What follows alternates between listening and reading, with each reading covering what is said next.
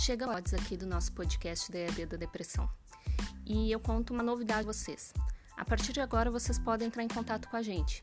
Então, se tiver alguma dúvida, alguma sugestão de assunto, o nosso e-mail é addadepressão1@gmail.com.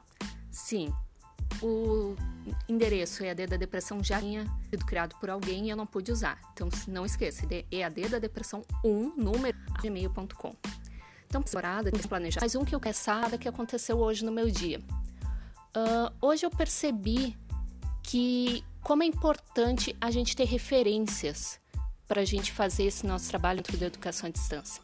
Me recordei de uma história que aconteceu muito tempo atrás tinham certas pessoas, certos uh, ícones dentro da pesquisa, do desenvolvimento, que atuam dentro da educação à distância, simplesmente uma adoração. Eu achava incrível o trabalho que eles faziam, sejam como gestores, como professores, como pesquisadores. E ao longo do tempo, entrando dentro da área, assim, conhecendo um pouco mais sobre o assunto, eu tive o prazer de conhecê-los.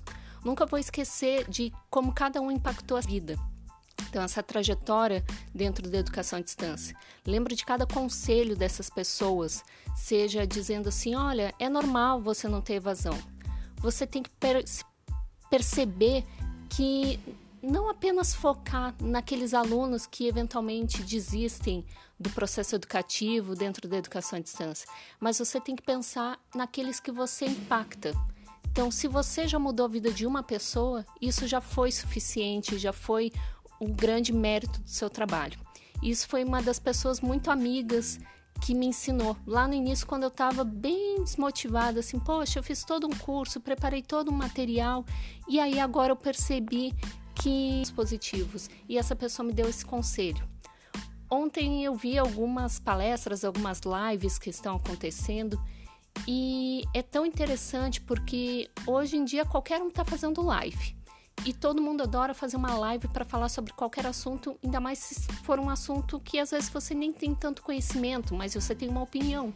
E cada um tem direito a ter a sua opinião. Mas como é bom assistir lives de pessoas que realmente estão lá tempo se dedicando, que sabem do que estão falando, que trazem dados interessantes e que têm uma visão sensata.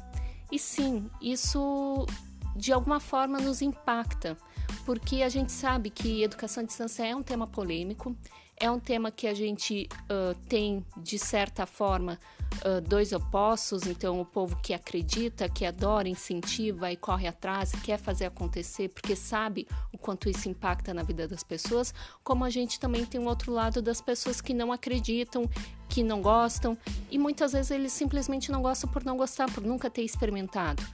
A gente que faz educação à distância tem total consciência que educação à distância não é para todos, assim como a educação presencial não é para todos. E ter a oportunidade da gente simplesmente poder escolher qual é o nosso caminho, ou da sociedade ter as duas opções, isso é fantástico, todo mundo está ganhando.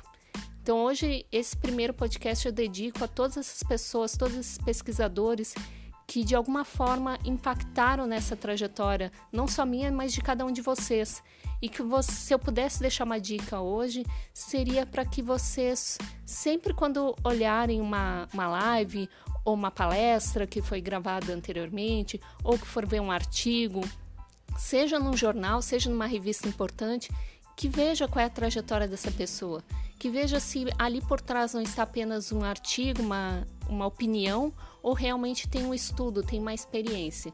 E eu queria muito agradecer a todos vocês por permitirem que a gente aprenda sempre mais e que a gente possa se desenvolver e buscar estratégias e fazer com que essa modalidade cresça. Meu muito obrigada.